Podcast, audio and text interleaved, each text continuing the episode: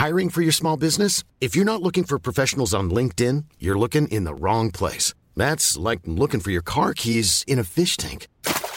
LinkedIn helps you hire professionals you can't find anywhere else, even those who aren't actively searching for a new job but might be open to the perfect role. In a given month, over 70% of LinkedIn users don't even visit other leading job sites. So start looking in the right place. With LinkedIn, you can hire professionals like a professional. Post your free job on linkedin.com slash people today.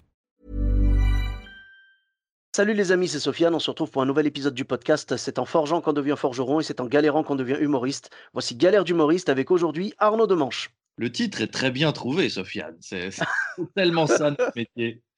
Merci beaucoup. Salut Arnaud, comment tu vas? Salut, tu vas bien? Ça va super, merci et toi? Bah merci, ça va très bien, ouais. Je- Et merci d'avoir accepté l'invitation. Oh bah non, mais tu rigoles, ça fait, ça fait vachement plaisir. Le Ça- plaisir est partagé. tu avais une ou plusieurs anecdotes à nous raconter? En fait, c'est un truc qui revient souvent, le- les jeunes humoristes qui demandent comment ça se passe quand on démarre, comment ça se passe les premiers instants. Euh, et je leur dis toujours, ben, j'espère que vous aimez pas beaucoup manger et que, et que vous aimez l'adversité parce que les, les premières années, ouais, c'est dur. C'est très camarade parce qu'on on est tous dans la même galère et donc du coup, on se soutient les uns les autres. Ça, c'est Mhm. cool. Mais euh, les premières années, c'est pas facile, ouais. Tout le monde a Ah, ramé. Totalement, oui. Moi, je me souviens quand j'ai démarré. Enfin, après, moi, j'ai démarré d'une manière un peu étrange parce que euh, j'ai démarré avec un truc qui était euh, gonflé. J'ai usurpé l'identité du président. Donc, évidemment, ça te positionne déjà sur un truc un peu chelou. Ah d'accord. Euh, ouais, j'avais acheté les noms de domaine. J'avais acheté. euh, C'était en 2004. J'avais acheté jacqueschirac.com, .org, .fr et tout ça. J'avais ouvert un faux blog de l'Élysée à un moment où euh, le- les blogs, c'était la mode. Mais on parle d'un temps qui est avant YouTube, qui est préhistorique. Moi, je dis ça, pour les jeunes qui nous écoutent, j'ai connu les dinosaures. Et, euh, et du coup, j'avais usurpé l'identité du président. J'avais fait un faux site de l'Élysée dans lequel je racontais la vie de Chirac. Aujourd'hui, j'ai fait ci, aujourd'hui, j'ai fait ça. Et euh, les journalistes y ont cru. Donc, euh, il y a eu un peu d'articles de presse sur euh, c'est fantastique, quelle modernité, l'Élysée se met au blogging, c'est le monde de demain, c'est l'Internet 2.0. Et, euh, et en fait, personne n'avait une vraie connaissance du web. À l'époque, je te parle d'un temps où euh, ce qui était marqué sur Internet, c'était vrai. Alors bon, Ouais, c'était diras, il y a voilà. encore plein de gens qui croient que ce qui est sur Internet est vrai. hein. Il y a plein de gens qui croient qu'il y avait de la 5G dans les vaccins. Euh, mais à l'époque, voilà, c'était. euh, si c'était sur Internet, c'était vrai. Et puis là, Oui, c'était de domaine. profité un petit peu des, des balbutiements en fait d'internet pour, pour imposer cette idée qui est mais somme toute géniale quoi. Bah, ça, ça a très bien marché du coup, parce que euh, les journalistes y ont d'autant plus cru que c'était les vrais noms de domaine, ils n'avaient pas de raison de remettre ça en cause. Donc, euh, il y a eu quelques articles dans, dans la presse, et puis au bout d'une semaine, il y en a quand même un plus dégourdi que les autres qui a compris que c'était pas Chirac, euh, c'était moi. Euh, ils ont trouvé mon nom, et alors là, j'ai refait la tournée de la tournée des médias en expliquant euh, bah, que je m'étais fait passer pour le président. Ça a fait rigoler tout le monde, et Canal Plus m'a embauché. C'est Carl Zero qui m'a repéré et qui m'a offert un, un poste d'auteur euh, chez lui et puis de responsable internet. Et, euh, et j'ai travaillé avec Carl pendant cinq ans. Mais du coup, c'était ouais, mais c'était pas sur scène du coup. Tu vois, c'est c'est une Mhm. euh, c'est un début un peu étrange pour un humoriste. Je suis rentré en, en tant qu'auteur moi. La scène Oui, c'est plus tard. C'est je je comprends, mais en même temps, tu es rentré déjà dans le dans le microcosme de l'humour parce que quand même Ouais. Carl Zero, c'est quand même une sommité dans le dans le milieu quoi. Je veux dire, on Ouais, le ouais, reconnaît ouais. tous. Tu vois, Et- tout ce qui est, heu, l'humour, heu, à l'époque quand Canal+ était encore Canal+, tu vois? Voilà, l'humour, heu, Carl Zero, l'humour, heu, Groland, tout ça, tu vois ce que je veux dire? C'est tout de la même Ouais, famille, je pense. C'était une référence, c'était le l'âge d'or de Canal. Mais, euh, mais en fait, mes galères, moi, elles sont arrivées assez tard dans ma carrière. C'est assez curieux. Euh, le- le- les premiers temps, ça a été plutôt cool. Après, j'ai monté avec euh, Frédéric Royer et Stéphane Rose euh, une émission qui s'appelait Les Gérards. On faisait le, c'était les récompenses du pire. Il y avait les Gérards du cinéma, les Gérards de la télévision, les Gérards de la politique. Je connaissais les Gérard, mais je savais pas que tu faisais partie du, Ah, si, du du lancement d'origine, quoi. Ouais, je suis à l'origine. Et, Ah, et au début, c'est pareil, ça a marché tout de suite. On a fait ça d'abord au Baron, qui était un, un bar branché, je crois, du 9e arrondissement. Et puis, ça, ça a été racheté par Paris Première, qui nous a fait faire exactement. Enfin, on, on a pu faire chez eux exactement ce qu'on voulait. Donc, euh, Bon, alors après, il y a eu quelques petites galères dans le sens où, pour, pour des rubriques des Gérard, je me suis pas fait que des copains. Et après, bah oui, parce que quand tu dis à tout le monde, ouais, le tel acteur c'est le pire de France et tel animateur c'est le plus mauvais, bizarrement, il y a des gens qui se vexent. C'est pas comme si c'était un milieu d'ego, tu exagères. mais il y, a des gens qui n'ont aucune susceptibilité, mais malheureusement, tu en trouves toujours. Ah, je comprends. Et c'est vrai, tu vois, moi, ça me fait marrer. Quand je fais des recherches, en fait, sur un acteur, par exemple, que j'ai vu dans un film et je me dis, mais je suis sûr de l'avoir déjà vu autre part et tout, je vais sur sa page Wikipédia et quand je vois que le mec a gagné un Gérard, ça me fait toujours sourire, tu vois. Je trouve que ça bah donne un côté sympathique au final un côté sympa. Il y avait un réalisateur, euh, David Charon, qui avait réalisé Cyprien, le film d'Elise Moon, qui avait demandé à son distributeur et à son producteur s'il pouvait mettre une étiquette euh, Gérard du plus mauvais film sur le, DVD. les macarons, quoi.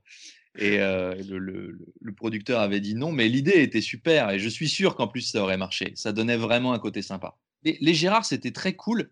Les galères, c'est venu après. Les galères, c'est quand j'ai voulu faire de la scène tout seul et, là, ça a, été, ça a été la chute parce que avec les Gérard, on était monté très haut, on, était allé jusqu'au Palace, tu vois, enfin Bobino, le Palace, la Salvagram, c'était des grosses salles, ça fait 1000 places. Moi, je m'étais habitué à avoir un public qui était chaud bouillant parce qu'il venait voir une émission dont il connaissait déjà le, potentiel humoristique il savait qu'il y aurait deux, trois people, il savait qu'on allait, on allait balancer deux, trois missiles. Et en fait, ils étaient, euh, ils étaient contents quand ils rentraient sur scène. Et après, bon, bah, j'ai quitté les Gérard, euh, l'émission s'est arrêtée. Et puis, euh, j'ai fait deux, trois trucs en télé mais c'était pas vraiment ma cam et, je suis parti. Je me suis dit, je vais faire du, du one man. Et c'est quand j'ai commencé le solo sur scène qu'en fait, j'ai pris toutes les galères que prennent les jeunes humoristes qui démarrent habituellement Sauf que mmh pour moi, elles ont été encore plus compliquées à vivre puisque j'avais connu du succès avant. C'est-à-dire que tout avait été comme sur des roulettes pendant sept ans. Et d'un ah. seul coup, c'est difficile. Parce que les gens, ils connaissaient les Gérard, mais ils connaissaient pas Arnaud Demanche. Ils connaissaient Carl Zéro, mais ils connaissaient pas Arnaud Demanche. Ils avaient vaguement compris qu'il y avait un gars qui s'était fait passer pour Chirac, mais ils avaient oublié mon nom. Donc quand j'ai lancé mon, mon premier spectacle, bah, je me suis retrouvé euh, avec euh, cinq personnes, alors que j'avais été habitué à, à, parler de chiffres d'audience en centaines de milliers euh, et, que j'avais euh, entre 800 et 1000 personnes sur les derniers Gérard. Donc ça faisait vraiment, vraiment bizarre et je l'ai beaucoup plus mal vécu que quand tu débutes et que euh, tu, tu, rames, mais tu, tu te dis c'est le jeu de ramer. Mmh Ce qui s'est passé peut-être, c'est que tu vois, tu es parti, tu avais l'impression de repartir de zéro comme au départ, quoi. Exactement. Et sauf que comme j'avais goûté au fait que ça marche, j'étais, moi j'étais dans le mal, ouais, ça, ça faisait beaucoup plus mal de, de, voir ce qu'il y avait eu avant et de comparer à ce qu'il y avait maintenant. Et c'est vrai que j'ai appris ce que ça pouvait être qu'une représentation difficile, c'est-à-dire que tu te pointes à ton théâtre et tu as trois réservations et, et, et, tu joues devant trois personnes, ça, ça, fait chaud quand tu sors de, du Palace et de Bobino, quoi. Ça, ça réveille. Il faut se mouiller la nuque avant de rentrer quand même. Oui, il y, en a, y en a pas mal qui ont bu la tasse aussi, je connais. ouais, ouais, ouais. C'est parce que c'est très, euh, c'est très déroutant. Tu as été habitué à un certain, j'allais dire, un certain standing, et puis d'un seul coup, tu te retrouves dans le truc normal. Et, mais c'est comme ça qu'on apprend, c'est-à-dire qu'il faut passer par cette étape-là. Mais pour, euh, pour la première année, euh, ça, ça fait mal. Et puis, et puis après, j'ai décidé de faire un un premier Avignon. Et Avignon, euh, c'est pareil. Ça a été une galère monumentale. J'ai eu l'impression de faire le Vietnam, tu sais, quand les, mecs des films américains, ils font 6e euh, bataillon, 3e régiment hélicoporté, et, et qui sont euh, en train de se rappeler leurs vieux souvenirs. C'était la jungle, c'était horrible. Il est mort dans mes bras. Mais j'ai pas lâché. J'ai rien abandonné. Je suis allé jusqu'au bout pour avoir le privilège de rentrer chez moi et de dire à ma femme que j'avais défendu mon pays. Et j'avais un peu ce rapport-là à Avignon, parce que quand je suis arrivé, Avignon, j'y suis allé sans producteur. J'ai loué un théâtre qui était quand même pas un théâtre euh, dégueulasse. C'était un mmh théâtre assez côté d'Avignon qui s'appelle le théâtre des Corsins, qui est sur la petite place dans laquelle euh, tous les humoristes vont. Et euh, mais par contre, j'ai pris un horaire qui était une très mauvaise idée, parce que j'avais pris 13h30, et à cette heure-là, les gens, ils mangent. Donc, ah, tu te retrouves avec un théâtre qui t'a quand même coûté une blinde, que tu as payé toi-même, parce que euh, j'ai mis un an d'économie dans Avignon. Et là, je vois dès le premier jour que ça va être un drame. Parce qu'Avignon, c'est des départs de Formule 1. Quoi. Tu prends un départ, tu es en tête de la course pour tout le long. Tu prends un mauvais départ, bah, tu es coincé derrière 22 poissons dans un verre d'eau et bon courage pour remonter. Quoi. J'imagine. Donc ça fait que, alors déjà l'image du Vietnam, vraiment, c'est totalement ça. vraiment.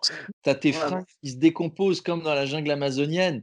Ah, mais c'est ça. 45 degrés à l'ombre. Mais j'ai vu des gens s'évanouir à Avignon, dans la rue. Oui, chaud. Ouais, ouais, mais c'est ça. Mais du coup, j'ai l'impression que avec le, les difficultés que tu as amassées pendant cet Avignon, donc de partir sans producteur, d'avoir mis un an d'économie, d'avoir du coup un horaire qui a été malencontreusement mal choisi, d'avoir un théâtre quand même grand et du coup dur à remplir, on va dire peut-être. J'ai l'impression que tu es parti au, en fait faire le, le, Vietnam, mais sans être armé, quoi. Oui, oui, c'est ça. Sans armes, sans préparation. C'est comme si j'étais parti courir un marathon en pirate avec des converses.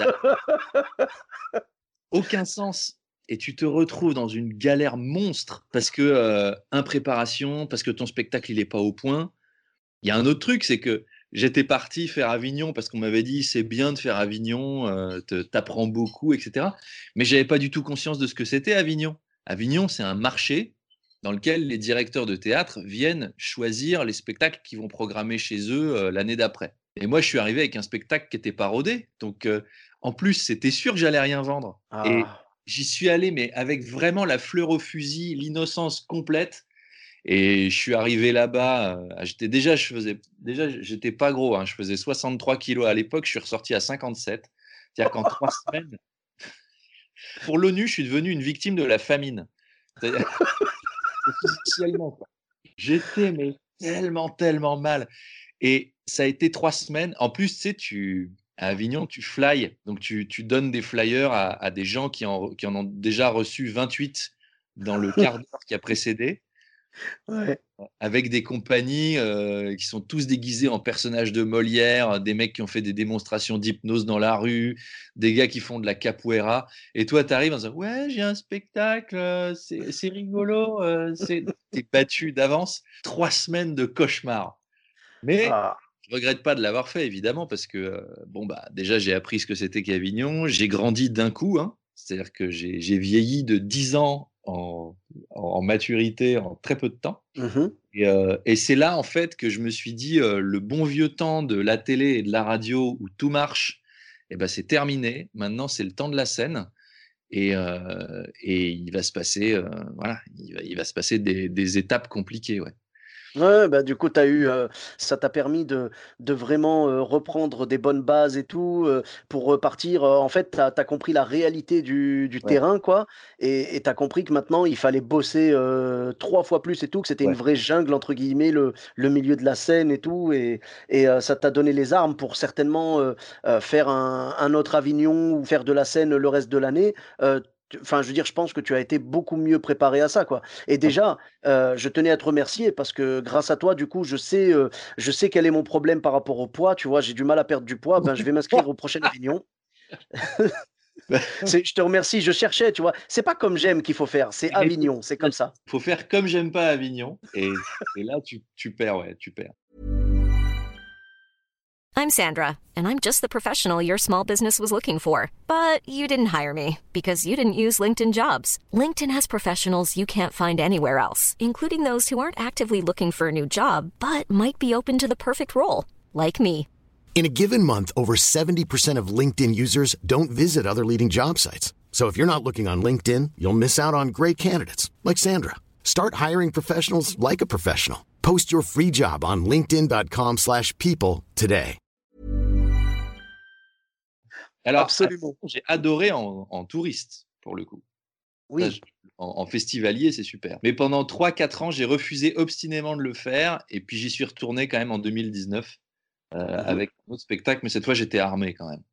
Euh, le spectacle, il était rodé, je savais où je voulais aller, j'avais un producteur. Enfin, à la sortie d'Avignon, j'étais quand même reparti avec un producteur avec lequel ça s'est pas très bien passé pour, euh, pour deux raisons. la première, c'est que je sors d'Avignon en septembre 2015 et je signe avec un producteur en octobre 2015.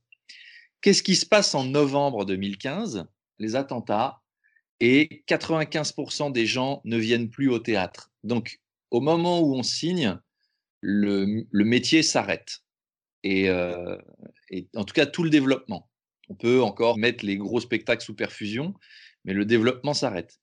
Et je ne m'attendais pas du tout à ce que dans les galères d'humoristes, il y ait la Syrie, il y ait l'influence de la géopolitique mondiale. Mmh. Et, et, donc, du coup, bah, là, je me retrouve, malgré le soutien d'un producteur, complètement, complètement désemparé, quoi. désemparé et, à la ramasse parce que bah, la, situation du monde a changé.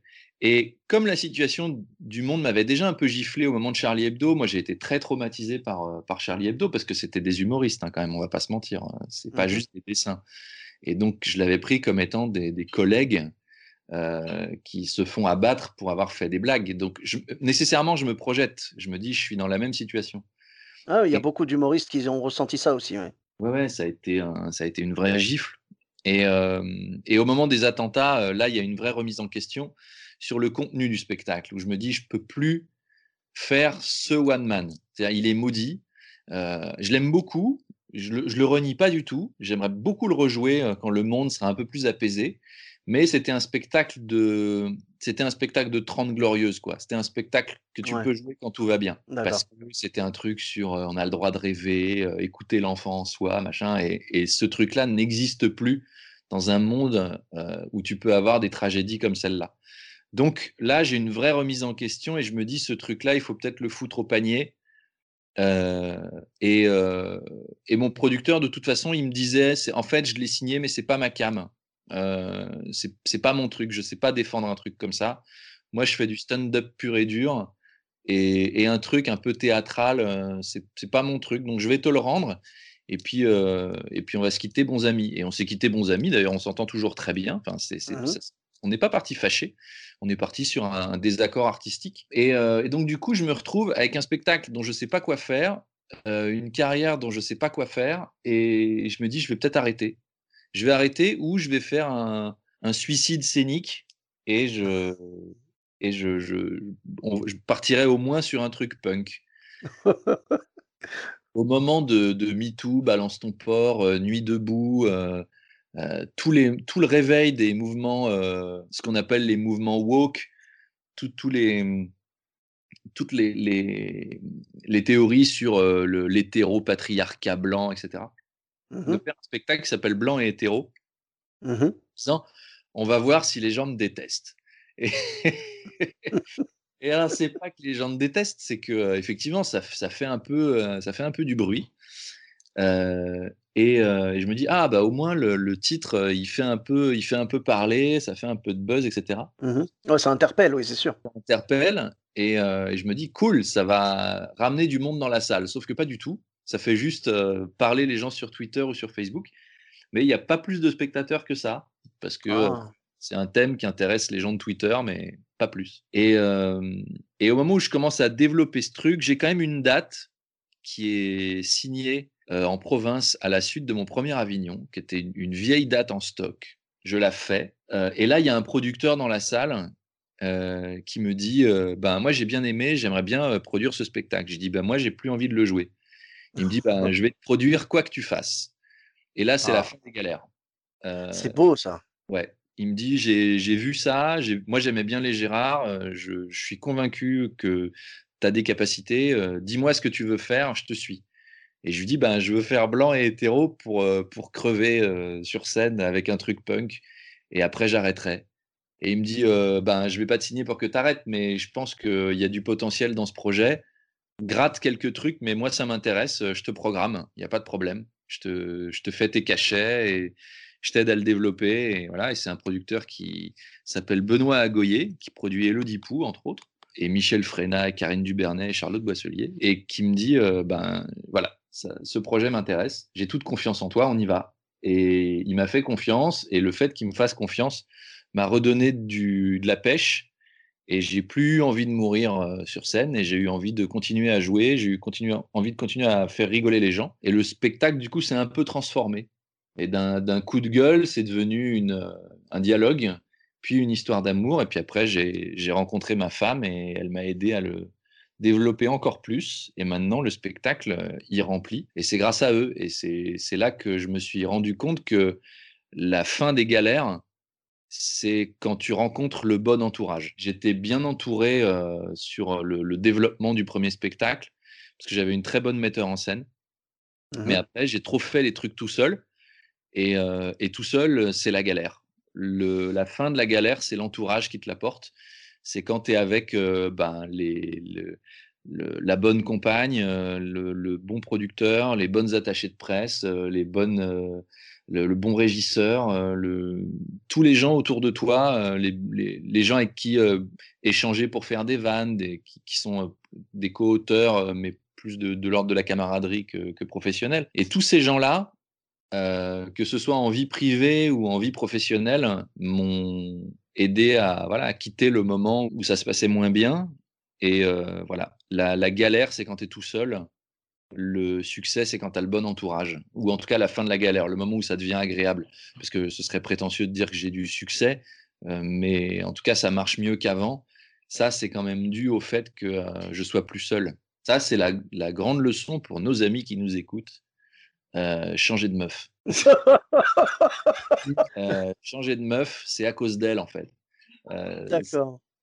Non, mais c'est vrai que je, moi, je lui rends hommage parce que. Euh, parce que je, vais juste devoir, je vais juste devoir couper le podcast en fait parce que j'ai une discussion à avoir avec ma femme. Euh, ouais, Non, mais je lui rends hommage parce que je sais que voilà, elle a, elle a eu du recul sur ce que je faisais. Elle m'a dit vaut mieux que tu dises comme ça, puis comme ça, fais une conclusion plutôt dans cet esprit-là. Et c'est vrai que ça, a sublimé le spectacle. Et, et pareil pour les vidéos. Elle m'a tordu le bras pour que je fasse des vidéos en me disant c'est les vidéos ou la mort. C'est-à-dire que c'est, aujourd'hui, il n'y a plus d'émissions de télé, il n'y a plus d'émissions de radio, ou très peu. Les places sont prises et elles sont chères. Si tu veux développer ton truc, c'est vidéo, internet ou rien. Et on a bossé comme des chiens pour trouver le format dans lequel je me sens à l'aise.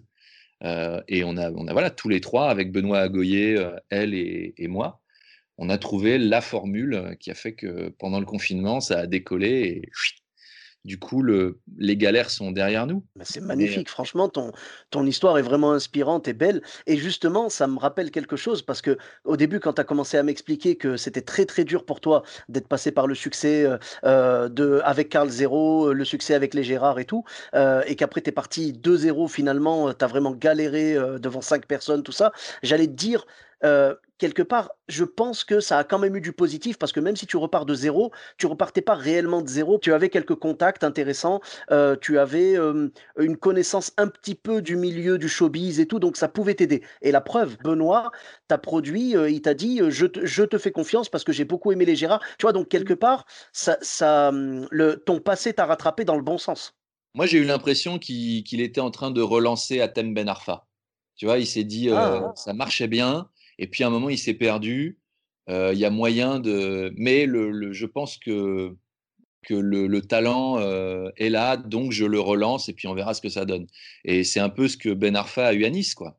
Il y a eu mmh. quatre ou cinq ans de galère après Lyon. Et puis, et puis après, il y a eu Nice avec un gars qui lui a fait confiance et qui l'a relancé. Et, et, là, il a donné vraiment le. On réussit mieux quand on est tombé parce qu'on on sait, euh, on sait ce que c'est. Et du coup, on sait ce qui est important. Et moi, en fait, euh, passer à la télé ou passer à la radio, euh, ça me plaisait, mais c'est pas ça qui était important. Ce qui était important, c'était de délivrer un message. Et, en étant seul, j'avais oublié ça. Et c'est des gens qui me l'ont rappelé. Pourquoi tu es sur scène? Pourquoi tu fais ce métier? Pourquoi tu as choisi ça? C'est On n'est on est jamais son meilleur juge. Et, et quand on est tout seul, on a tendance à monter sur scène pour euh, régler des problèmes personnels. C'est un peu des crises d'ego. Quand on est entouré, il y a des gens qui vous posent la question, qui disent mais qu'est-ce que tu cherches à faire? Et ça oblige à se canaliser, à chercher vraiment la vraie bonne raison. Par conséquent, à laisser de côté les mauvaises. Et, euh, la, chute m'a permis ça. Le fait de vos traits, ça m'a permis de me reconcentrer sur l'essentiel. Ah bah, c'est une très très belle leçon. On te remercie pour cette, euh, pour cette belle euh, motivation que tu nous apportes et tout. On remercie également euh, Benoît d'avoir sauvé quelque part ta, ta, ta carrière, enfin de t'avoir donné les clés pour ça. je trouvais l'exemple avec Ben Arfa très très parlant et je me demandais, et je pense que tous les auditeurs se posent la question, est-ce que Benoît peut faire quelque chose pour le retour de Benzema en équipe de France? Si seulement. Ah, on va parler foot deux secondes, mais quel, quel gâchis énorme, quoi. Quel dommage, quel dommage. Parce qu'en plus, tout le monde dit que le mec est plutôt sympa. Je, suis sûr qu'une conversation avec Deschamps euh, dans un bar où il s'explique, vraiment ils vident leur sac, ça ferait, ça ferait quand même beaucoup. Quel dommage, quel dommage, quel gâchis énorme. Et en même temps, on est champion du monde. Donc tu peux même pas dire que l'autre a tort. Tu vois, c'est ça qui est horrible. Tu peux même pas dire il a tort. Il, tu peux même pas dire ouais Giroud c'est un choix par défaut machin. Euh, non, c'est un champion du monde. Il a quand même. Puis ils ont mis quatre buts en finale. En plus c'est c'est pas un truc de raccro quoi. Donc euh, quel dommage. C'est un dommage, c'est dommage esthétiquement, mais, mais comme ça n'a pas touché à l'efficacité, ah, c'est difficile. Mais bon, peut-être que Benoît arrivera à faire quelque chose. Ben, le message est lancé, hein. Benoît, on compte sur toi. merci beaucoup pour l'invitation. Ben, merci à toi, c'était un vrai plaisir. Et euh, où est-ce qu'on peut te retrouver sur les réseaux sociaux? Bah, sur ma page Facebook euh, Arnaud Demanche, sur Instagram Arnaud Demanche et sur ma chaîne YouTube Arnaud Demanche. Bon bah merci beaucoup Sofiane. Merci à toi, c'était un plaisir et euh, pour ma part vous me retrouvez sur tous les réseaux sociaux Sofiane Etaï, E de TAI sur Facebook, Twitter, YouTube, Instagram et TikTok. N'hésitez pas à laisser 5 étoiles et un commentaire sur Apple Podcast et sur Podcast Addict. Je vous dis à très bientôt pour un nouvel épisode. Bis à tous, même à toi là-bas.